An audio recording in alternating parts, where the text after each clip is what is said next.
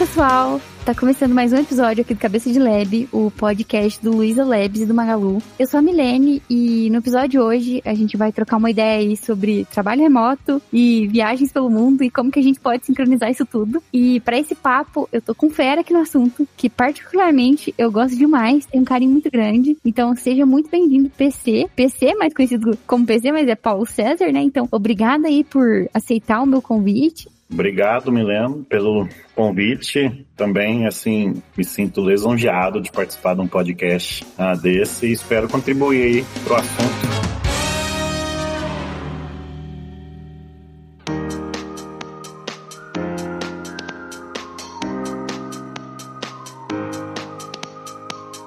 Bom, PC, a gente sabe aí que grande parte das empresas, né, quando iniciou o Covid, né, em 2019, no finzinho aí, o Brasil foi mais em 2020, né? Grande parte dessas empresas começaram a adotar aí o esquema de home office. Home office, eu acho que o termo em si, né, para você falar assim, home office é trabalhar em casa, né? Eu acho que esse não, não se aplica tanto. Acho que a gente poderia tratar como anywhere office, né? Eu já vi esse termo é, qualquer lugar, né? Então, assim, as empresas adotaram isso, algumas empresas, inclusive o Labs, adotou o estilo híbrido. Então, por exemplo, se você trabalha e mora em São Paulo, tem lá um escritório para você ir, em Franca, a mesma coisa, né? Mas grande dessas empresas, né, tem gente em qualquer lugar, né? No norte, no sul, fora do país, né? E agora, mesmo com a, essa crise, né, que a gente passou, mesmo ela tendo assim praticamente sido superada, grande parte das pessoas que começaram a trabalhar em casa, né, ou anywhere office, né, permaneceram, mesmo depois dessa superação. Então, eu acho isso muito legal, tá? Antes eu não trabalhava, sim, nenhum dia em casa, sabe, PC? E nenhum outro lugar também, eu sempre ia pro escritório. E eu depois que vim para casa, demorei para acostumar. Mas depois eu comecei a ver como que trabalho remoto tem um conceito muito amplo, né? Então, assim, eu posso trabalhar, sei lá, em casa, num coworker, numa biblioteca, numa cafeteria, num hotel, na Islândia, né? Falando com você assim, né? Então, eu acho isso legal, é o que a gente vai trocar aqui. E para início de conversa, eu já queria puxar uma dúvida que eu tenho, tá? Em relação às suas viagens aí. Quantos países você já conheceu e qual o seu favorito? Essa pergunta, a segunda principalmente, é bem difícil. Ah, é? um pouco aí da, da história, né, do, da minha história no Magalu, né, tô há oito anos aí, indo pro nono ano já na empresa. E realmente, o, com a vinda do Covid, foi o que levou a empresa a abrir esse modelo, né? A gente, as empresas de tecnologia no mundo como um todo, é um dos principais ramos, né, que adota essa, essa possibilidade de trabalho remoto. E no Magalu, a gente, né, no, no, um pouco antes do Covid, não tinha aquela, assim, aquela prospecção que isso um dia ia acontecer, né? Mas nos vemos obrigados a ir para esse modelo. Hoje eu trabalho numa equipe composta de pessoas do mundo todo. Tinha pessoas na Argentina, na Itália, nos Estados Unidos. Meu próprio diretor morava nos Estados Unidos no começo. Então, a gente lá está bem acostumado a esse, a esse modelo de trabalho, a esse tipo de interação. Muitas das pessoas a gente não conhece pessoalmente. Ano passado, a empresa nos deu a oportunidade de, de um encontro lá em São Paulo, e aí possibilitou a gente conhecer essa galera, e é legal quando você chega lá, às vezes a pessoa não é nada do que você pensava, porque você vê só o rostinho dela ali na câmera, né? Chega lá, é mais alta, é mais baixo, é totalmente diferente. Muito bom. E com essa possibilidade do home office realmente ajudou muito nas minhas viagens. Eu já viajava muito antes, mas sempre em feriados prolongados e férias. Agora, com esse modelo, permite a gente fazer algumas viagens estando trabalhando, né? Obviamente, ali no horário comercial, você tem que estar normalmente num lugar com uma boa internet. Às vezes eu estou em deslocamento no período da manhã, antes do horário, ou na hora do almoço ou à tarde, aí chega num lugar que a gente estava na expectativa de ter internet, chega lá, não tem, aí tem que correr para outro. Então, uhum. tem esses probleminhas aí, né? Mas a gente vai, vai lidando, dando um jeito aí. Quanto aos países, né? Eu já visitei mais de 35 países. E é difícil escolher, né? Mas teve alguns bem marcantes. O mais próximo daqui é o Chile. No Chile eu já fui cinco vezes. Conheço ele de ponta a ponta, do, até a divisa com o Peru, até lá próximo do Estreito de Magalhães já. Então, é um país com uma diversidade enorme de, de aventuras e de, e de possibilidades. Tem deserto, tem cachoeira, tem glaciar, tem uma costa do Pacífico legal, montanhas, vulcão. Então, é um país realmente bem, assim, uma, uns terrenos variados. Então, de norte a sul, você tem uma distinção muito grande, tá? De, desse tipo de vegetação e tudo mais. Outro país, assim, que eu, eu gostei pela beleza foi a Suíça. A Suíça, eu, eu tive há, há quatro anos atrás e escalei algumas montanhas. O próprio Mont Blanc, que é a maior montanha da Europa, ali na divisa com a França. Ele e o entorno ali é sensacional. Então, a Suíça, pelas montanhas, pelos Alpes suíços, torna ela com uma beleza única, uma vegetação meio avermelhada, laranja, amarelo. Então, foi o país que eu mais me surpreendi, no, que eu parecia que eu estava olhando para uma paisagem toda hora, para um quadro, sabe? Para um uhum. quadro de paisagem, assim. Legal. E outro, um marcante também foi a Islândia, que você citou, pela diferença do que a gente já está acostumado a ver, né? É um país razoavelmente novo no mundo, é uma ilha, né, no próximo do Polo Norte, e lá não tem vegetação, grandes árvores, são, são só pequenos arbustos ali, uma vegetação muito escura, normalmente a terra, a areia por lá é toda preta por conta da atividade vulcânica. Então, os ventos lá também são muito fortes. E esse foi um país que um dos mais diferentes assim que eu já tive. Legal. Então, vou responder um só, tá? Esses três, cada um Nossa, mas 35 países e alguns deles você já repetiu, né? O Chile cinco vezes. Exato. É. Eu, tenho, eu tenho uma grande vontade de conhecer em quantidade. Né? Uhum. Né? Alguns deles eu tive por 48 horas, algumas escalas tal, e outros eu tive por dias, semanas, né? A Islândia mesmo, eu tive lá por três semanas. No Chile eu faço viagem curta, né? Próximo, ó, o deslocamento é razoavelmente rápido. Uhum. Então lá é mais viagem de sete, dez dias. Tá? E pelo Brasil também, tá? Além dessa quantidade de países, eu não sei agora quantos estados, mas eu diria que provavelmente é mais de dois, dois terços dos estados. E o Brasil também é sensacional, assim, às vezes lugares próximos aqui, por exemplo, no final do ano eu tive na Serra da Mantiqueira, um lugar que eu já estive outras vezes, mas eu fui conhecer uma outra região lá, o lado ali de, do próximo do, estado de Rio de Janeiro. E, putz, me surpreendi, assim, com as cidadezinhas, as montanhas, os lugares, as pessoas também. Então, o próprio Brasil tem muita coisa para nos mostrar também. Legal. Já teve algum continente assim que você zerou? Que você falou assim, não, é esse aqui eu não. tudo. Não? Zerar, zerar não. A América do Sul falta quatro países aí, os países do norte. Colômbia,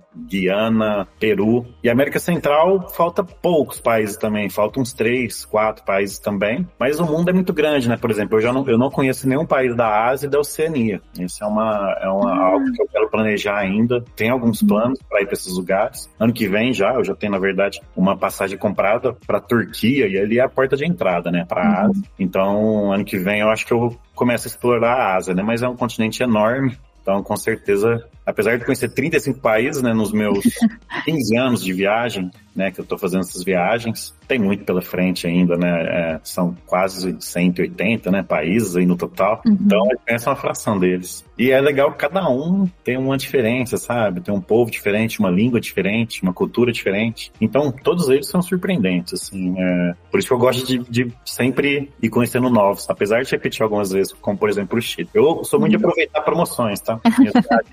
baseadas em promoções, então sigo alguns sites, algumas redes sociais ali, quando tem alguma promoção, aí aparece lá o nome do país, eu putz, esse, lugar aí acho que eu tenho vontade. Uhum. Aí vou lá e, e, e, compro, né? O primeiro passo para viagem é quando você compra a passagem ou quando você realmente desembolsa um valor pela viagem ali, tá? Esse eu acho que a hora que começa a viagem de fato, a hora que é. você compra ali já é algo sensacional. Planeja, né? Você fica criando ah, expectativa, é. né? Exato. É. E, uhum. eu planejo minhas viagens tudo com planilhas mesmo, onde eu coloco onde eu vou estar tal dia, qual horário, o que, que eu vou fazer no dia, para distribuir bem o horário assim e conseguir aproveitar o máximo possível estando lá. Não sou preso àquela planilha, até porque imprevistos acontecem, mas tento seguir ela sempre. E é um norte da viagem, né? Eu normalmente não fico na mesma cidade por mais de dois dias. Uhum. Por isso que eu conheço o país bem, porque eu chego em alguma determinada cidade e tento me deslocar para o interior, para o litoral, mais para dentro do, do país. É, então, nunca estou no mesmo lugar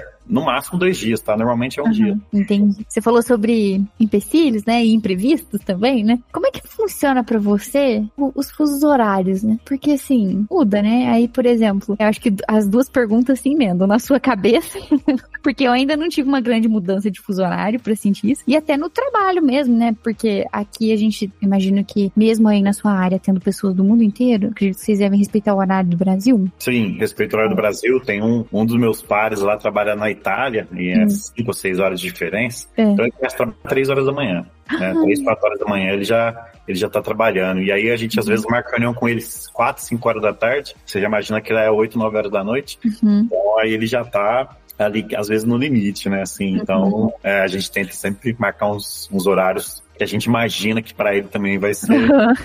não, não, vai atrapalhar tanto. Eu uhum. nunca tive num país assim com uma grande diferença de fuso horário trabalhando. Eu estive uhum. nas férias, né? A Islândia, acho que foi talvez aqui. Ah, na Finlândia, acho que a diferença era de umas três horas, mas eu estava nesse momento de férias. E, e aqui no Chile ou na Argentina, que é mais próximo, eu já estive em, em, trabalhando, inclusive, mas a diferença é pouca. Então, quanto ao fuso horário, é tranquilo na questão do trabalho, né? Na questão de você trabalhar no horário do, do Brasil. Pega um pouco a hora que você chega, né? Assim que você chega, né? O famoso jet lag ali, que é esse problema que tem quando você desloca para um lugar com um fuso horário totalmente diferente ali. Mas eu sou tranquilo para dormir em avião, tá? Eu não curto muito avião, principalmente longas distâncias, mas eu durmo fácil também. Então, dois dias depois ali já tô totalmente acostumado. E para comunicação, né, com a família também, aí você uhum. tem que ter ali os dois horários no celular ali para você falar, deixa eu ligar no, no, horário que dá certo e tal. Né? Uhum. Mas é, é, tranquilo. Qual que foi a maior viagem que você já fez, assim, de tempo, tá? Que você passou muito tempo fora? A da América Central foram, foram quase 50 dias. Foram seis países ao todo. Talvez foi a que eu mais passei tempo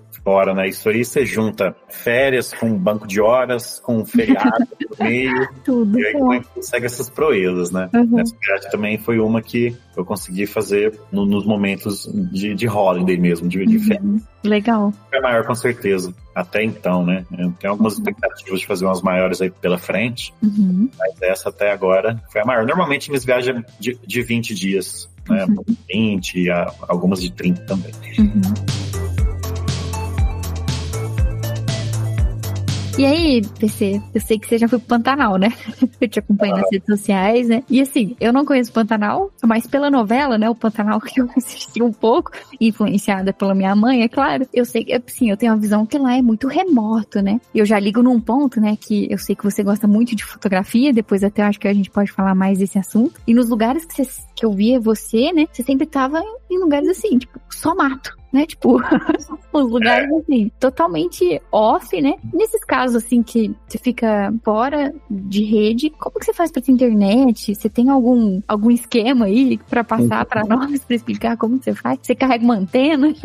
tem um chip especial? O chip é. do Elon Musk, né? Porque o do Elon Musk tem um satélite que pega o mundo, ou é para pegar o mundo inteiro, eu não sei com certeza. Mas como é que você faz isso? É, bom, eu tenho um gosto por lugares remotos mesmo, então eu gosto de estar onde tem o mínimo possível de civilização, o máximo possível de natureza. E normalmente esses lugares realmente o acesso à internet é crítico. A minha primeira viagem foi em 2010, foi uma viagem de moto pela América do Sul, percorri 12 mil quilômetros. E nessa época não, não tinha 3G, né? Ainda, ou pelo menos não estava amplamente implantado aí, tá? Eu estava, inclusive, foi aqui na América do Sul, né? Então, até passando por alguns países como Bolívia, e ali realmente era bem complicado a internet. Então, nessa época, eu ia em lan houses. Eu passava em algumas cidades ali. Eu, na época, já tinha um blog, um pequeno blog, do qual divulgava os relatos diários da viagem. Eu ia em lan house, levei até um notebook, mas eu usei muito pouco, porque não existia esse conceito hoje de qualquer lugar que você tinha que ter um Wi-Fi para você conectar, né? Então, só indo em lan houses mesmo que eu consegui internet.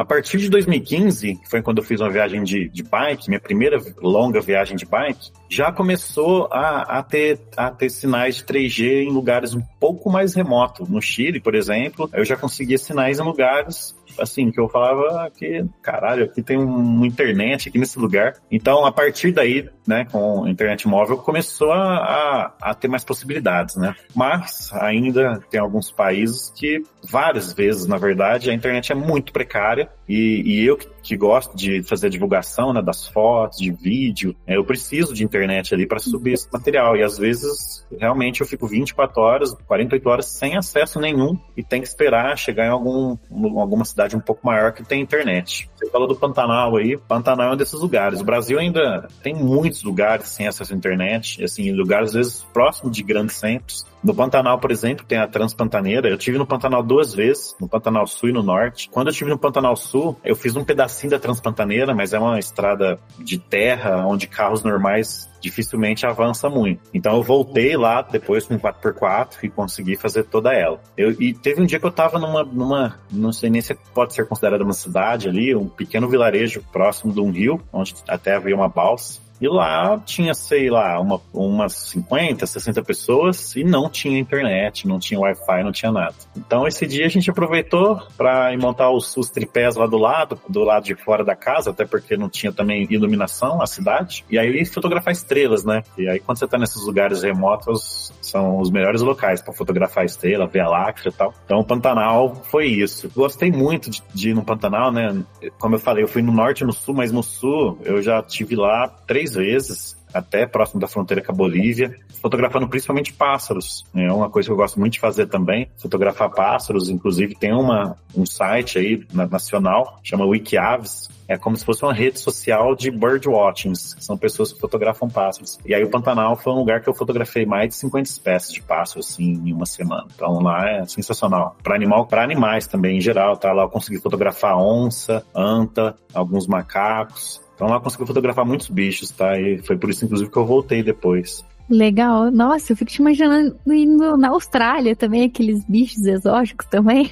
Você que a Oceania, é. Oceania também é um lugar que eu não conheço. Como eu te disse, uhum. Ásia e Oceania são os dois é. continentes aí que eu nunca tive. Uhum. Austrália e no entorno ali, Nova Zelândia, tem uma ilha Papua Guiné também, onde tem muitos pássaros. E pela di diferença né, dos animais lá, realmente os animais são totalmente diferentes de, outros, de outras partes do mundo. Mas um lugar legal também que eu tive ano passado, que também comentando sobre internet. Outra coisa que eu faço também é eu chego no país e tento comprar o chip, tá? Do celular uhum. do país lá, né? Vejo um lá que tem um plano legal de dados, e compro. Eu tive na África ali, e os países da, do, do, sul da África, tá? África do Sul, Botsuana, Namíbia, Zimbábue, passei todos esses, e todos eles, esse chip, apesar de eu ter comprado, não servia para muita coisa. Pegava nas cidades, e aí nas cidades, nos lugares que eu já tava, normalmente tinha Wi-Fi. Mas sempre Wi-Fi a rádio, sempre um Wi-Fi assim com, com, com, uma velocidade não muito boa. Então, às vezes, eu vou subir um vídeo pro canal, eu deixo subindo à noite, à madrugada. Uhum. Dá duas, três horas para subir um vídeo. Então, internet ainda é uma coisa, você comentou do, do Elon Musk, né? Que é a internet Starlink. Ele já está com grande parte do globo aí coberto pelos satélites. Eu estava vendo até esses dias uma animação que mostra o globo assim, e onde tem satélite, ah, só não ah, tinha no Polo Norte e no Polo Sul praticamente. Uhum. É, eu imagino são centenas de satélites ali. E é, é uma promessa aí para o futuro, né? Hoje ainda no, é, é, ele, você precisa de comprar equipamento e deixar ele meio que fixo. Esse que você consegue se deslocar e pôr antena lá de fora do carro, assim, existe, mas eu ainda não, não fui ver alguém que tem experiência com isso para falar como que é. Eu realmente ainda não, não, não tive contato. Nossa, vai ser muito legal. Você tava falando aí sobre a internet lá da Starlink, né? Naquela guerra da, da Rússia contra a Ucrânia, teve um corte de internet, né, na Ucrânia, e eles usaram a internet da Starlink, né? E o que eu achei, assim, muito legal, eu não sei se é um chip, você até comentou sobre a antena no carro, né? Eu não sei. É, é um satélite, né? É via satélite ali. Entendi. Mas como tem muito, normal, eu, eu já tive internet via satélite, num, uhum. num que eu tive aqui próximo, e é uma, é uma antena enorme enorme, lá no caso, né, dessa internet, e ela tem que ficar fixa, apontada por um satélite estacionário. Uhum. Um satélite que ele sempre está no mesmo ponto, né? Uhum. Então, isso dificulta um pouco essa internet a satélite, por conta que você tem que estar tá com essa antena muito bem reguladinha para ela ter acesso. Mas, essa de Starlink propõe, né, por ter muitos satélites, a todo momento você vai estar tá conectado em algum. Uhum. Então, você pode estar tá em movimento com a antena para qualquer lado ali que ela, que ela promete funcionar. Legal, né? Já pensou? Sei lá, numa ilha da Nova Zelândia, na Oceania, 29 tirando foto de pássaros e vai ter internet. Porque eu, eu já vi alguns vídeos, né? Eu gosto muito de ver a galera viajando no YouTube, sabe? Uhum. Então, é, tem uma galera que vai e tem algumas ilhas, você até mencionou sobre diversidade, né, de animais que tem, é, especificamente na Oceania. E tem ilha que animal terrestre não chegou. E que eu acho que é muito sem interesse em lugar desse tipo. Que só tem ave. Só tem ave mesmo. E deve ter bicho, alguns bichinhos, mas assim, não tem uma girafa, uma uhum. onça, não tem esses bichos assim grandes, né? Então tem muita ave. E eu acredito que não deve ter internet nesses lugares, né? Que são super remotos, não tem assim muita coisa. Quando a gente tiver uma solução do tipo, acho que vai ajudar muito, principalmente quem gosta de viajar assim para lugares diferentões igual você, assim. Aí falando em lugar diferentão, tá, assim, uma coisa que eu quero perguntar é se teve algum alguma vez que você passou um perrengue, você falou assim, ó, esse perrengue aqui foi grande, eu achei que não ia dar bom. Já teve alguma situação? Antes de entrar nesse, tem várias. Vai, ter, vai ser até difícil escolher, né? Por eu fazer essas viagens que eu chamo de low cost, né? Uhum. Então eu tento economizar ao máximo. Eu planejo por si só, não, não tem agências envolvidas. Às vezes os meios de transportes não são os melhores, né? Então, isso é a combinação perfeita, né? Pouca grana e, e improvisos para você passar os perrengues, né? Então, foram alguns, né? Mas só antes, você estava falando de ilha, né? Com internet, ano passado, eu tive nas Ilhas Canárias. Era uma viagem nada a ver, assim. Eu não estava indo para esse caminho, eu estava indo para Finlândia fotografar a Aurora Boreal. E aí, uma semana antes, aquele vulcão das Ilhas Canárias entrou em erupção. E eu fazia uma escala em Barcelona. E aí eu vi que tinha um voo de Barcelona para essa ilha muito barato, era 35 euros. aí eu falei, olha, interessante em fotografar um vulcão em erupção tal. E fui para essa ilha, né? Fui, fui para uma ilha do lado dela, para Gran Canária. E lá ela era beleza, é uma ilha grande e tal, povo, povo, povo, tudo normal, e tinha essa outra ilha, 50 quilômetros, 60 quilômetros de distância, que tava com esse vulcão. E aí eu peguei um, um, um barco para essa ilha. Todo mundo tava voltando, a gente tava chegando, tava um amigo meu, todo mundo fugindo, Exato. todo mundo saindo de lá, então eu Muita lava, muita fumaça. A gente conseguiu chegar a cerca de uns dois quilômetros do vulcão, um quilômetro e meio dele. E aí tava com internet. E aí eu posicionei a câmera. Eu tenho uma câmera com uma lente teleobjetiva, uma lente grande. Liguei ela no notebook e startei uma live ali. Falei, galera, tô aqui no vulcão, tô bem próximo, então vou, vou, vou, vou fazer algumas filmagens. Quem quiser ver, tá, tá real aqui. E tremia, dava pequenos terremotos ali. Tinha que posicionar a câmera de novo tal. Então, experiência com ilha, foi essa, assim, a mais, a mais louca que eu já tive, né? Nossa, mas, mas assim, você chegou a ver lava mesmo? Tipo... Sim, não, a lava, ela, ela tava, inclusive, é, passando por várias casas, as casas já estavam todas abandonadas. Eu tive nessa cidade, exatamente nessa cidade, onde a lava cortava a cidade, assim, eu cheguei bem próximo ali, uns 30 metros, assim, dava para ver, e é um caos, né? Porque, só que a lava é, desse vulcão especificamente, ela não descia com toda a velocidade do mundo ali, ela descia devagar. de lava. É, então, quando, quando às vezes os caras monitoravam, né, a boca da cratera ali, e às vezes caía um pedaço, uma parede da cratera, e aí a lava começava a escorrer por outro lugar que ela não estava escorrendo. Hum. E aí os caras já triangulavam onde ela ia passar e já chegar na galera dessas casas e falava, ó, pode sair que, que tá indo para aí. Uhum.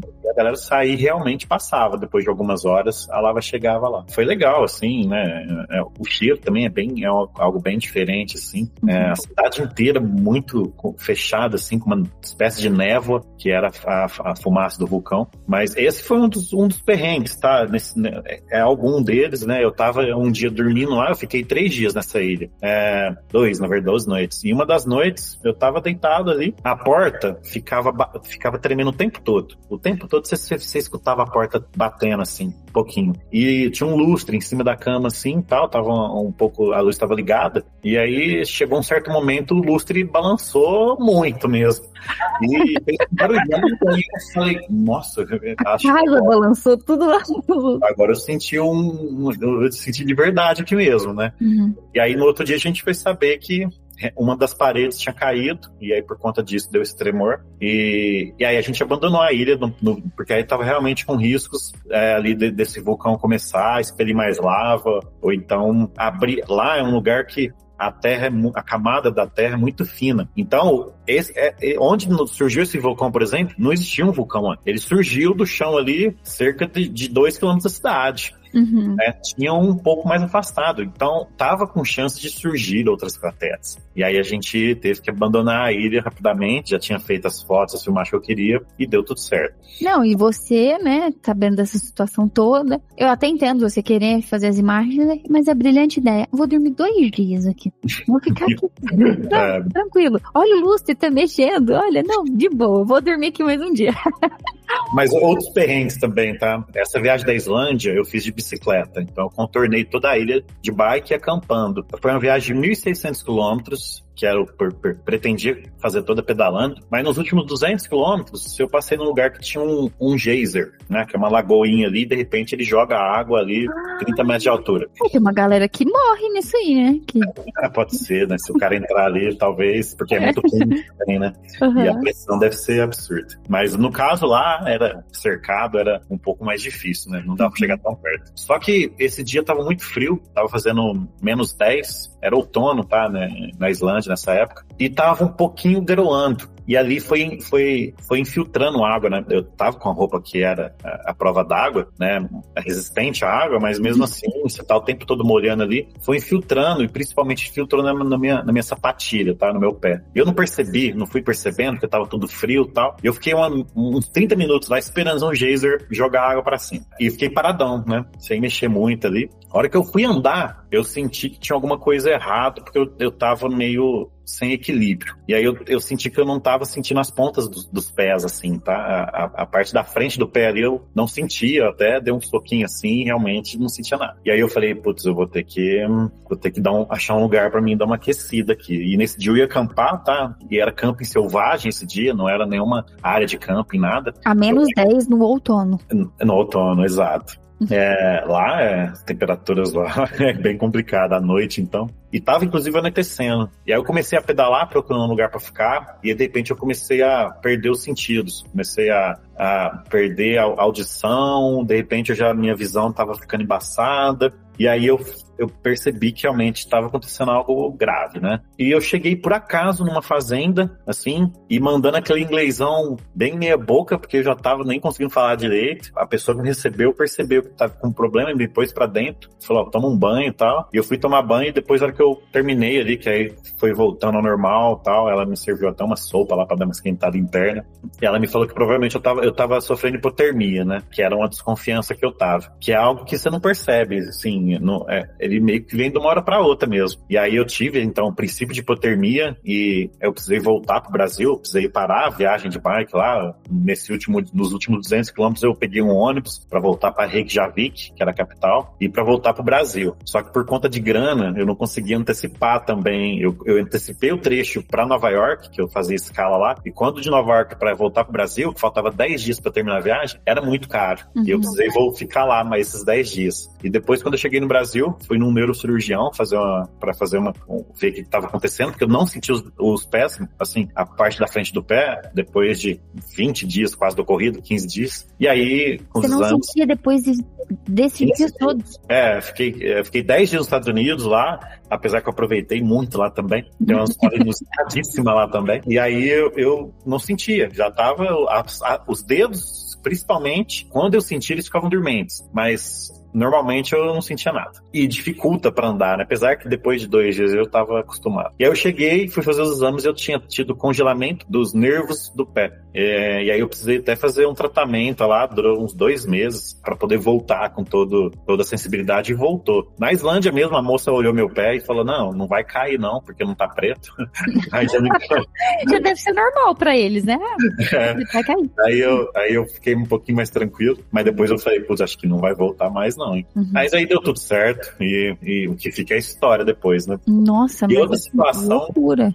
Vou até tomar água, porque essa Vou tentar resumir. Não, só um comentário ainda sobre a Islândia, né? Eu lembro de quando você tava lá, que foi uma das viagens que eu tava acompanhando e eu falei, que loucura. Eu nem sabia dessa história ainda. E você falou que você teve que desenrolar lá o seu inglês, né? Na Islândia eles não tinham, acho que é um idioma próprio, né? Tá tendo aí, agora a galera tá tendo que falar mais inglês, mas como é uma ilha, né? Uhum. Eu tinha, é, é, entenderam você? Conseguiram te ajudar? Porque assim, é, imaginei, é, lá... o cara não te entende. Uhum.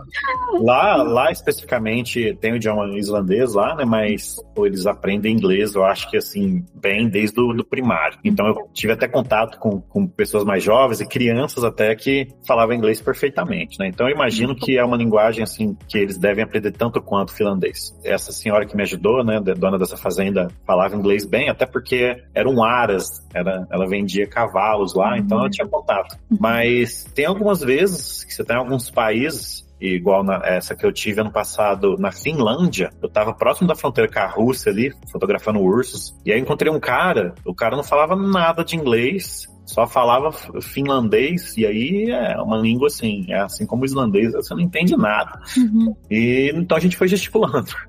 foi, foi se comunicando nos gestos ali, não tava com internet pra você pôr um translate ali também, né? Então, você vai, você comunica, assim, você não vai uhum. passar fome, você vai conseguir é, alguma informação que você tá precisando, alguma coisa uhum. você consegue. Uhum. Mas normalmente os países que eu vou, ou eles falam inglês ou o espanhol também. Né? Os países da América Latina, América do Sul aqui, a maioria deles são espanhol, e aí você manda um portunhol, mas bem mais ou menos, né? aí, você, aí é, consegue comunicar bem. Já rola, já. É importante. Essa parte da, da língua é importante, porque realmente, às vezes, você chega nos lugares, nos confins da Bolívia, mesmo que é espanhol lá, mas é, é dialetos, né? Eu tive também num país que chama Belize, que os caras falam inglês, mas é como se fosse um dialeto deles. É, muitas palavras que não existem mesmo no inglês e num sotaque, num sotaque bem diferente, assim. Então, mesmo às vezes você sabendo falar a língua, chega a alguns lugares você tem dificuldades. Belize é na África, né? Belize é na América Central. América Fronteira Central? com Guatemala, é. Hum. Lá onde tem aquele, aquele Blue Hole, que é uma bolona azul no mar, assim, que é um buracão. É o lugar mais conhecido. É, eu fui, eu fui em Belize para ir exatamente nesse Blue Hole. Lá foi, foi, foi nessa viagem que eu fiz pela América Central. Eu fui, passei na Guatemala também. Ah, tem uma história legal da Guatemala, falou história inusitada. Eu tava com um carro alugado, que eu aluguei no México. Tinha passado por Belize, Guatemala, e eu queria para El Salvador. E o carro não podia cruzar a fronteira para El Salvador. Então eu fui, fiz esses países. E aí eu cheguei próximo da fronteira de, de El Salvador. El Salvador e Honduras. E esses dois países eu queria ir, só que eu não podia ir de carro. Então eu deixei o carro na fronteira, né? Ali na. É ilha, na... né? É ilha. É, não, não, é, é do não. continente mesmo. Mas por que, que não pode ir de carro? Ah, não, porque era carro alugado, né? Então, uhum. quando você vai alugar um carro no país, você tem que ficar bem atento a isso, as, as regras de cruzar fronteiras. Uhum. Na Europa, né, que assim, todos os países ali tá, tá num grupo, aí é tranquilo. Mas quando você tá em outros lugares, normalmente você tem que fazer uma, toda uma série de documentos, pagar às vezes, o valor do próprio aluguel, às vezes, para fazer esses documentos, para você conseguir cruzar fronteiras. Uhum. E não tinha possibilidade, na verdade, não estava nos meus planos ir para Honduras, né? Mas aí chegou lá, tinha um vulcão lá que eu queria muito ir nele. Você curte vulcão, hein? vulcão. É, já, já subi, é, inclusive, até na boca de três vulcões. Uau. Um no Chile, um na América Central, dois na América Central. E esse do, do, das Ilhas Canárias, mas não, não cheguei a subir a, a uhum. cratera dele, nem tinha como. É, e esse da América Central é um vulcão ativo. Mas beleza. É, deixei o carro, na volta, tava tendo uma, tipo, uma espécie de uma guerra civil. Uma guerra civil. Então, eles estavam fazendo uma série de protestos lá e, e a aduana, que é onde você carimba o passaporte, estava fechada, inclusive. Então eu voltei pro país saí de Honduras e voltei para Guatemala sem o carimbo de entrada. Eu só tinha um carimbo de saída. E a hora que eu cheguei, era uma cidade muito pequena, fui lá, meu carro tava tudo certo, né, na casa do cara lá, que eu tinha acabado de conhecer. E isso eu poderia não estar, né, tudo certo, mas... E eu peguei o carro e ele falou, cara, acho que você não vai conseguir sair da cidade, não. Os caras interditaram a única rodovia que dá acesso pro, meio do país, mas tenta lá, né? E aí eu fui tentando, fui, fui saindo da cidade, e de repente chegou realmente ali numa, numa barricada, os caras tinham derrubado uma árvore, a, a maioria da, do pessoal lá armado, inclusive, tá, os civis, não vi polícia em nenhum momento. E a hora que eu cheguei nesse ponto, logo os caras perceberam que era um, um turista, né? E aí me abordaram ali, pra onde você tá indo? Pá, de onde você tá vindo? Vai, vai, tudo. Tá, pediram até meu passaporte, resolvi entregar ali, né? Eu falei, bom, cara tá, tá eu tô numa situação aqui um pouco complicada. E aí ele trouxe um cara, que parecia ser um, um cara cara um pouquinho de mais alta patente ali. E o cara chegou e falou: Ó, me acompanhe, pode ir no seu carro assim, mas você anda atrás do meu carro. Ele estava na caminhonete, ele sentou na beirada da caminhonete, empunhando a arma ali, o motorista, todo mundo também armado. E eu fui acompanhando os caras, né? E eu putz, é, eu não posso. Mais um dia normal. Mais... Se eu virar o carro aqui e os caras vão meter bala, uhum. então tinha que... E aí ele me levou até uma, um prédio ali, bem escondido, e falou, ó, oh, vou ver o que eu consigo fazer por você lá, tá. Deve ter conversado com, com algum superior, e o cara falou, ó, oh, realmente, você não vai conseguir deixar a cidade, e então você vai, a gente vai te levar num lugar, tá, você vai ter que dormir lá.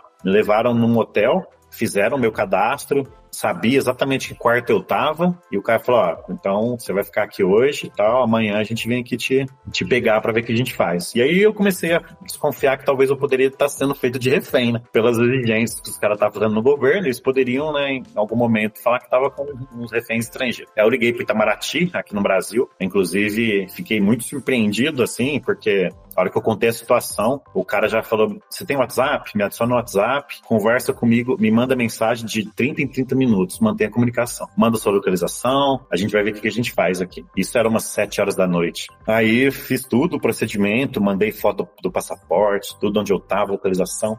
E aí, umas 10 horas da noite, o cara chegou e falou: seguinte, vai parar um carro aí na porta, um carro vermelho e tal. Você tá de carro, né? Tô de carro. Você segue esse cara. Parou 10 e pouco. Daqui uma hora vai chegar. Passou uma hora, chegou um carro. Eu entrei no meu carro, segui esse carro aí. Ele pegou umas estradinhas de terra ali, conseguiu sair da cidade e andamos mais 300 quilômetros sem conversar com o cara, não sabia, só tava seguindo ele até umas duas horas da manhã. Aí chegou numa determinada rodovia um pouco maior, ele parou e good luck. Foi as únicas palavras que eu ouvi quase do cara e, e vazei. Aí deu, deu certo para ir para a capital da Guatemala e depois voltar para México. Na volta pro México eu tive um problema, porque eu não tinha a entrada, né? O carimbo de entrada. Aí na saída os caras não quiseram me dar da saída. A hora que eu fui entrar no México, pô, você tá vindo da onde? aí fui explicar toda a situação. O cara não, não queria, não queria tal, mas aí fui convencendo ali. A um certo momento o cara carimbou e deixou eu voltar pro México. Só uma dúvida. Quem falou do carro vermelho foi o pessoal do Itamaraty? Exato. Ah, então você tava seguindo, tipo, é, alguém eu... do Itamaraty aqui conseguiu um contato lá que falou, Exato, busca é. o cara lá no hotel e manda ele pro estado, deixa ele Exatamente. Eu não sei exatamente assim qual foi o modus operandi, até porque a hora que eu consegui sair da cidade lá, eu não, não sabia nem o nome desse cara. Tipo, você assim, confiou nele, você não tinha opção é, também, né? Você é, confiou. Eu tava, eu tava, em contato ali com, com alguém do, do, do governo, né? Do, do Itamaraty ali. É 24 horas o plantão dos caras, assim, né? Então. Um 0800, assim, que se liga? Era, então... era, era um telefone mesmo com DDD de Brasília, tem no site deles lá. Foi o que eu liguei. A hora que eu falei a situação, o cara, não, vamos conversar por WhatsApp. Achei legal. passou um número, então... o resto da comunicação foi por lá, mantendo sempre contato. É. Então foi uma situação que talvez poderia desenrolar para algo pior ali, né? É, não sei que, como é que seria no dia seguinte. O país continuou com esses protestos, inclusive. Depois eu peguei esses protestos em outras cidades, mas aí já eram cidades que tinham mais recursos ali, tinha mais rodovias, dava para desviar. Mas essa foi um perrenguinho que, a hora que passa mesmo tudo, a hora que eu voltei pro México, Aí eu falei, putz, quase que, quase que eu fico aí no, no país, vai saber o que, que, poderia ter acontecido. E outra, você nem tinha garantia que o cara realmente ia voltar no dia seguinte para tomar providências com você? Ele poderia falar. É, eu achei, eu pensei que ele tinha me deixado ali exatamente para como não foi, não foi um sequestro, né? Mas o cara tá sob minha supervisão ali, né? Um sequestro gentil, né? Ó, fica é, no hotel. No hotel, é, ele escolheu. Escolheu tipo, o lugar, é. Nossa, então, PC, foi, que loucura. Louco, eu iria ficar com medo até de sair na porta do hotel pra entrar no carro pra cima. Tipo, porque você não sabe, às vezes tem alguém vigiando, né? Que a gente não sabe, né? Como é o nível de protesto que outros países chega, né? Porque ah. esse daí foi punk, né? O Itamaraty atende tipo, para qualquer lugar do mundo, se eu tiver. Qualquer lugar. Né? É, na verdade, todo, em todos os países, ou na grande maioria, tem as embaixadas brasileiras, né? Então, uhum. eu tento contato outras vezes, eu precisei, assim, por, por algumas questões, né? E e eu ligo sempre na embaixada primeiro, né? Uhum. Mas a embaixada ela tem um horário comercial de trabalho ali, então nem uhum. sempre você consegue, pelo menos as vezes que eu precisei, algumas vezes, essa vez, por exemplo, eu liguei primeiro na embaixada da Guatemala, mas era uhum. final de semana, era num domingo, se não me engano, e já tava anoitecendo, então não atendia, só chamava. Uhum. E aí, no Itamaraty, parece que é 24 horas de atendimento ali. Nossa, então, mas assim, ó, parabéns, viu, pro, pro Itamaraty, porque os caras, assim... Não, eu é... também, foi esse dia que eu falei, cara, os caras dão suporte realmente, assim, bem melhor do que eu pensei pensava, né? Pensei que eles iam pegar e falar assim, ó, oh, peraí que eu vou te passar com um atendente aqui. Sei lá, né? arma apontada na sua cabeça, né? Assim, ó, vamos fazer um protocolo, né? A gente vai abrir um chamado aqui. Aham, é, eu também tava nessa. Eu falei, é. eu vou é. ligar só pra deixar avisado aí, né? Vai uhum. que acontece alguma coisa, pelo menos o governo já tá sabendo aí, toma alguma certa medida. É. Mas os caras parecem que trabalham de maneira ativa mesmo ali, uhum. pra ajudar, principalmente uhum. nesses perrengues aí, né? Legal. Nossa, nossa, achei que era demais, viu? Bom, eu pensei, um pouquinho de perrengue, hein? Uns perrengues leves, né? Passa assim, mas tem uns que você é. se mete também. Do vulcão a gente tem que, tem que conversar que você Todos eles, eu acho que a gente é. busca eles, né, de certa forma. Mas uhum. quando você, você tá sujeito, né? Você tá uhum. fazendo uma viagem assim. Eu, eu citei alguns deles, mas eu já sofri, por exemplo, acidente, não grave acidente de moto, que eu tava com mototáxi, ele caiu, caiu em frente a um ônibus, assim, isso eu tava na República Dominicana. Não, não tive nenhum ferimento, mas por pouco também o ônibus não passa em cima. Outra vez eu também achei que eu realmente tinha sido sequestrado, o cara me levou para casa. Levou não, porque eu fui, eu fui pra casa dele. E, e aí chegou um momento, ele trancou as portas e, e, e começou com umas ideias assim. Eu falei, vixe, o cara, o cara é um assassino aqui. Né? Nossa senhora. É, isso foi nos Estados Unidos. Eu fico muito em casas de pessoas. uhum. né, nessas viagens. E nunca tive problema, assim, já fiquei muitas vezes, né? Então, às vezes eu tô num lugar remoto, vou fazer um camping, é próximo da fazenda, o cara vê, me chama, ah, campa no quintal, aí me chama pra jantar, e deu super certo, sabe? Vá, muitas das uhum. vezes. E uhum. eu uso também algumas plataformas para própria viajantes, que, que hospedam viajantes de graça, tá? Inclusive minha casa é cadastrada nessa parte, nessa plataforma, uhum. e chama, chama, chama Couching Surfing. E aí você põe lá a cidade que você vai, mostra os, os, os, os anfitriões, né, que te recebe, você troca uma ideia ali, então já fiquei também nessas casas, então tive mais ajuda do que perrengue, tá? Mas, e construiu ah, amizades, né, também. Tipo, você deve ter vários amigos aí espalhados pelo mundo. É, muitos. Eu tenho, a, a, maioria deles que eu fiquei, eu tenho em redes sociais, mantenho contato e tal. Às vezes eu uhum. volto pro país e às vezes até dá certo de reencontrar a pessoa, que realmente forma uma amizade ali. E tive perrengues também com carro, carro estragando, moto estragando, bike estragando. Esse também, a hora que acontece, às vezes você não tem ali é, nenhum suporte, nada, você tem que andar, você tem que pegar carona, você tem que deixar ali a, o carro e tentar buscar ajuda. Também são perrengues que na hora que você tá passando. Alguns deles eu conto no meu canal lá do YouTube. Já também quase fui preso algumas vezes, assim, por, por tá fazendo alguma coisa que, que, você não sabe que é legal, ou que distratos ali, né, com, com alguma empresa, com alguma pessoa. Uhum. Então, já fui conduzido pra delegacia, prestar depoimento. Então, já passei vários perrengues, todos os possíveis, eu acho, aí, de, todos os temas. Eu, quando eu penso em perrengue, é, em viajar assim, assim como você, eu também nunca fui pra Ásia, né, mas eu espero muito ir. E, claro que se você for em um lugar que é muito turístico, né, a galera já é preparada para receber turista, né, se você for, sei lá, em Tóquio, a galera vai te receber, Hong Kong, Né? Tipo, Montreal. É Montreal não, é Moscou. Moscou, capital da Rússia. Tipo, uhum. Por mais que eles tenham uma língua muito diferente da nossa, os caras já falam inglês. Se você tiver um perrengue, se você alugar um carro, você já vai conseguir uma ajuda. Mas conhecendo você, né? Ainda mais depois desses relatos que você deu aqui, você vai para uma China da vida, que é mandarim, né? Vai falar uma língua onde você vê uma placa, né? Você vê um monte de desenho lá, né? Super legal, assim. Aí uhum. quebra teu carro, tipo, é, deve ser tenso, né? Então eu vejo que ainda tem como deixar mais difícil. Eu, toda vez que eu penso assim, nossa, eu passaria perrengue. Porque eu tenho muita vontade de ir, por exemplo, no Japão, mas eu tenho ah. certeza eu vou nos lugares turísticos. E eu vou ver as coisas, as placas, né, certinho, vai estar em inglês, né, tal. Mas lugares remotos nesses países, assim, eu acho que devem ser bem intensos também.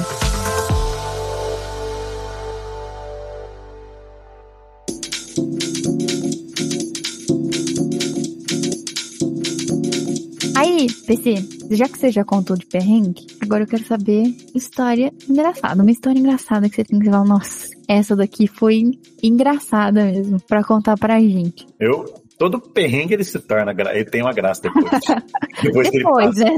É, mas, mas ter, bom, você falou, antes, antes de entrar numa história engraçada, né, você falou de placas, assim, hoje tem a internet que ajuda muito, né, tem aplicativo que você aponta a câmera pra placa e ele traduz ali, oh, né, legal! O, o, vídeo, né, o vídeo já fica no, no, seu idioma. Em Marrocos, por exemplo, eu tive também há cinco anos atrás, eu acho, foi quando eu tava indo pra Islândia, e, e lá também, aí a, a, a letra, né, a caligrafia é diferente. E aí realmente, na época não tinha esse aplicativo, e aí você ficava perdidaço, né, cara? Mas aí você tem um GPSzinho, tem alguma coisinha. Eu fico imaginando alguns anos atrás, dezenas de anos não, atrás, como é que era esses... Não tinha esses, né, exato, exato. Esses caras tinham que fazer expedições. Você pega uns caras, uns caras mesmo bem, bem, bem antigo ali, né, que o cara ia descobrir a Antártida, né? Fazer uma volta na Antártida. Putz, cara, como é que esse cara fazia, assim? É realmente, era carta náutica com estrela, né? O cara fazia saber a posição dele baseado em só na natureza, né? Hoje a gente tem muito recurso, assim. Então, hoje, esses perrengues, eles são gerenciáveis. Você tem um telefone, você tem uma internet. Quando você tem uma internet ali, nossa, abre um leque de possibilidades para você resolver seus perrengues. Então, hoje... Internet e bateria, né? É, internet e bateria bateria. É, é tem o Powerbank, obviamente, é. ali, porque quando você vai fazer essas viagens, às vezes você fica algum tempo sem contato com energia elétrica, então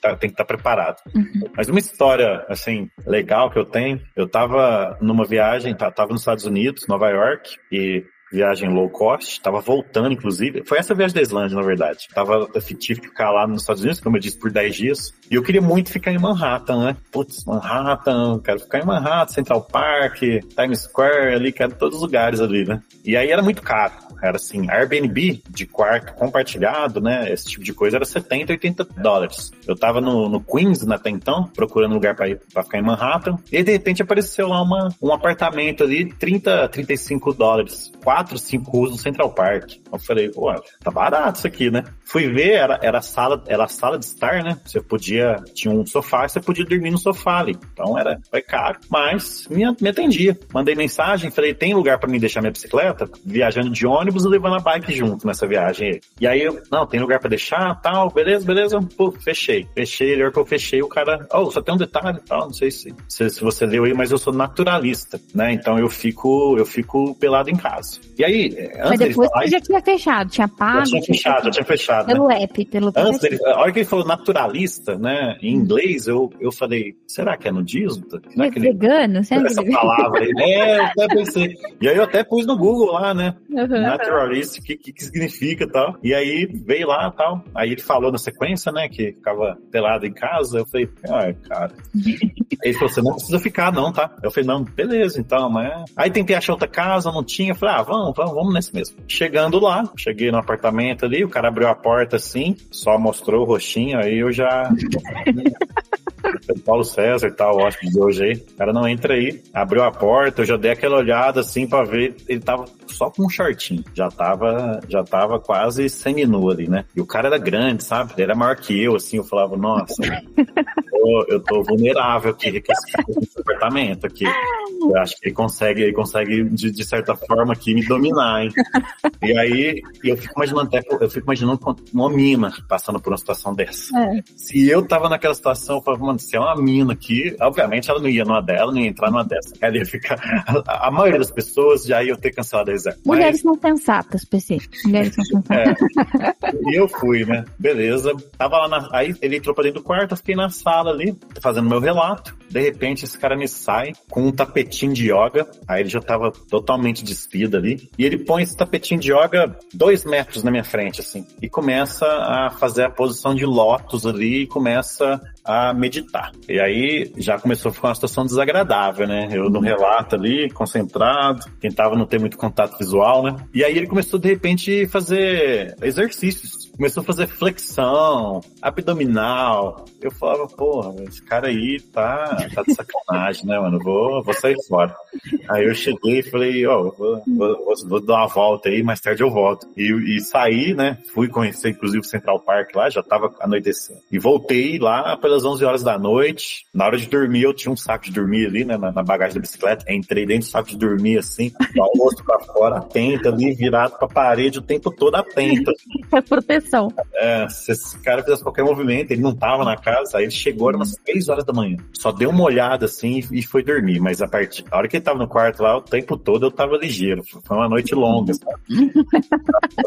e, e aí depois no próprio dia, mesmo que você tá na situação dessa, você. Nossa, cara, que situação louca é essa. Então, essa, essa, situação eu considero hoje engraçada, né? Uhum. Que, que, que, é o, o que eu chamo lá do nudista de Nova York, né? Essa história. É. até hoje eu tenho os históricos do Airbnb dessa história ali pra, pra mostrar que é uma história real, né? Que foi uhum. Não tem fotos, né? Mas acho que é mesmo.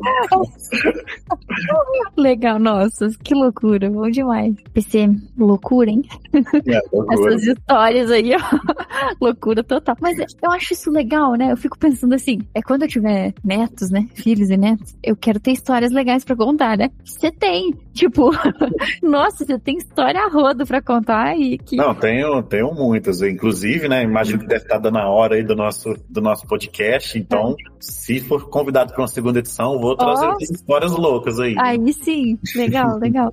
Mas acho muito da hora isso. E aí, pode ser que quem tá ouvindo a gente pode estar curtindo, assim, essa ideia, né, de vou pegar e vou viajar pelo mundo. Tanto é, eu ia falar mochileiro, né? Tanto é que o teu canal é PC mochileiro, né? PC mochileiro, isso aí. Então, assim, é, Sempre com uma mochila nas costas mesmo, nunca é, mais no privado.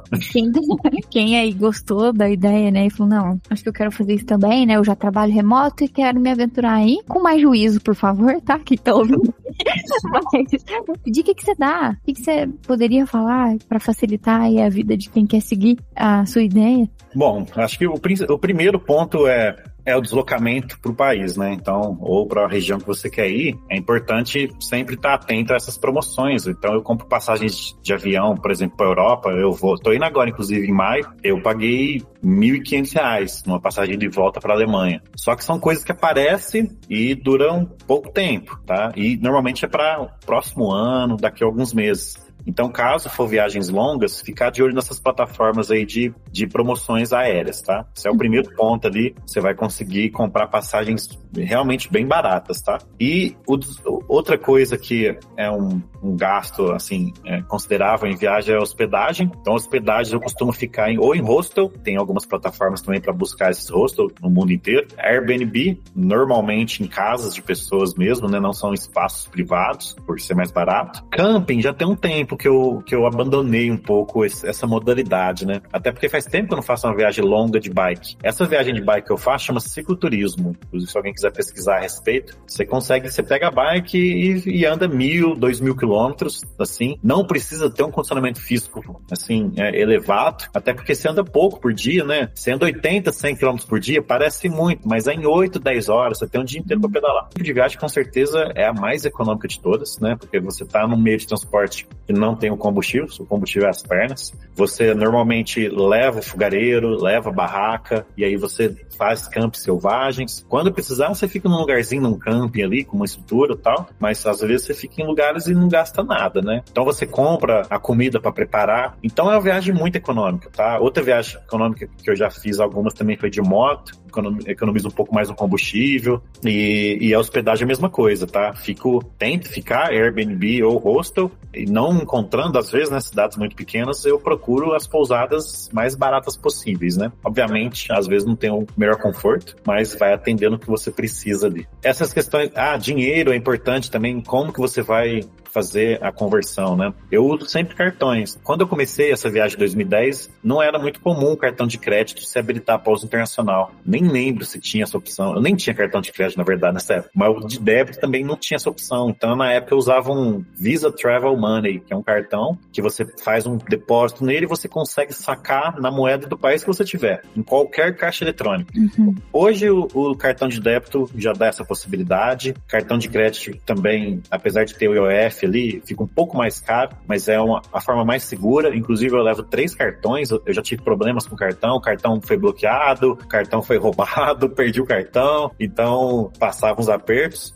Então eu levo três cartões hoje, cada um tá num ponto ali, um tá na mala, outro na bolsa, outro guardado em outro lugar. E tem, tem sites, inclusive, que você pode ter, eu tô usando o Wise, você pode converter para qualquer moeda, né? Que facilita também. Você é, hoje em dia eu acho que tem é, eu nem conheço todas, uhum. tá? Mas antigamente era mais restrito, agora uhum. realmente tem várias possibilidades aí quanto a grana, mas é algo a se preocupar. Dinheiro espécie, por exemplo, eu nem levo nas últimas viagens minhas, nunca levei dólares, assim, nessas últimas, pelo menos.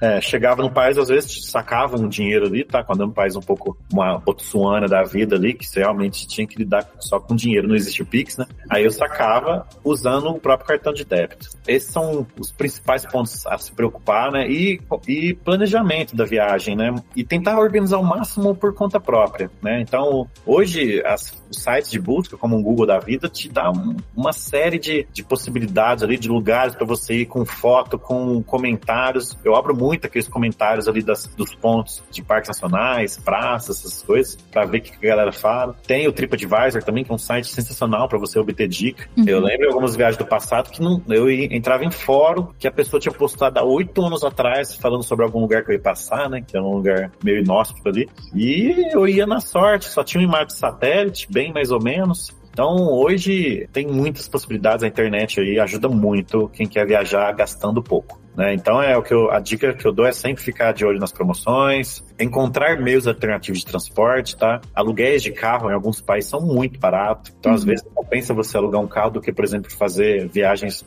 de avião ali, trechos dentro do país de avião. Na Europa, a rede de trem ali é é bem ampla. Se você comprar com antecipado, antecipado também os tickets, você consegue fazer umas viagens legais de trem pela Europa, gastando pouco, tá? Então, hoje, assim, uma viagem minha para países um pouco mais de primeiro mundo, né? Uma Europa, uma América do Norte ali, a minha expectativa é gastar 50, 60 dólares por dia. Isso já hoje dá para gastar menos, tá? Eu. Conheço pessoas que viajam, é, no caso da Europa, euro e América do Norte, dólar, né? Uhum. Eu conheço pessoas que viajam 10 dólares por dia, tá? Mas aí realmente, aí tem que, você tem que abrir mão de muitas coisas. Essa grana que eu uhum. gasto um pouco a mais, às vezes também é porque eu gosto muito de aproveitar os passeios, né? Normalmente algum parque, algum lugar tem que pagar entrada. Uhum. Então tá tudo aí, né? E algumas viagens, às vezes eu dou uma esbanjada que é 100 dólares por dia. Mas, mas, são, são exceções e são alguns dias, tá? Uhum. Essa viagem maio agora, por exemplo, eu vou fazer uma viagem de trailer por nove países da, ali da Europa. Tá? Nossa! Tá? Aí, você já matou uma pergunta, eu ia perguntar a próxima.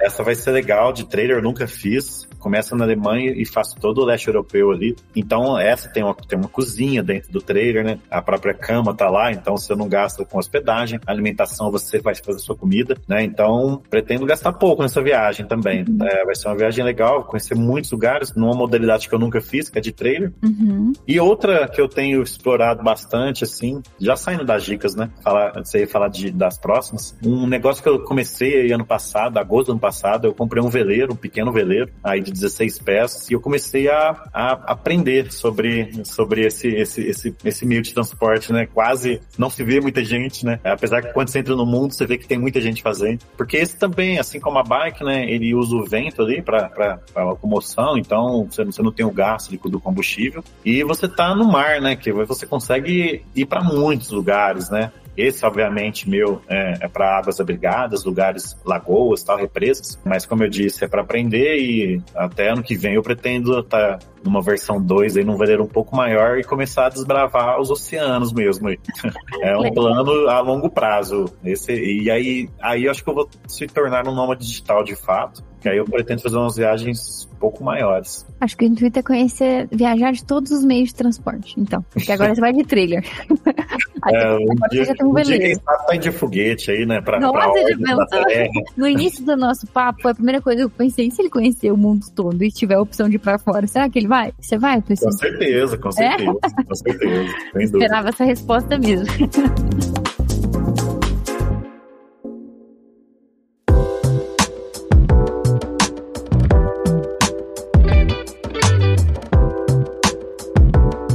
Se você que tá ouvindo a gente, tá pelo Spotify, avalie a gente aí com cinco estrelas, por favor. Manda pros seus amigos, manda pra sua família, manda pra quem você acha que vai se interessar aí por essa loucura e por conhecer o, o mundo todo. A gente tá nas redes sociais como arroba Cabeca de Lab, tanto no Twitter quanto no Instagram. Eu tô no Instagram como arroba N underline M Vasconcelos e no LinkedIn como Milene Mancini Vasconcelos. Aí, PC, passa suas redes aí também, eu vou deixar aqui na descrição, tá? Pra vocês acompanharem aí o PC nessas viagens. Então, passei para nós, por favor. Opa, primeiro, obrigado, assim, me foi legal esse papo aí, né? Parece que passou bem rápido, né? Passou.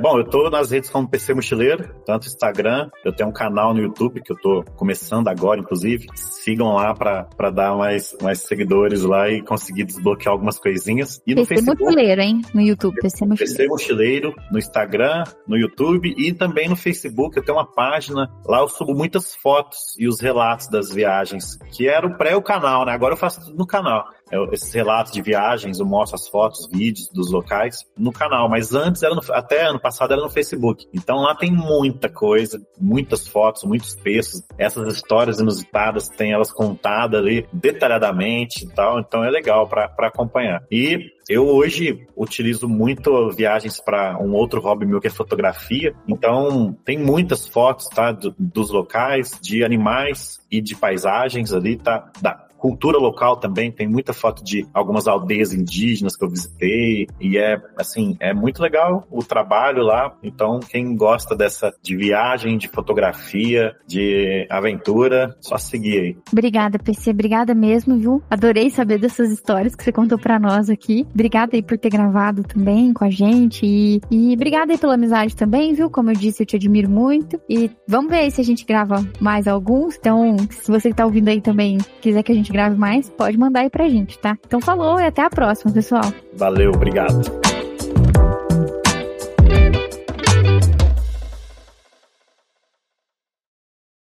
Este podcast foi editado por Radiofobia, podcast e multimídia.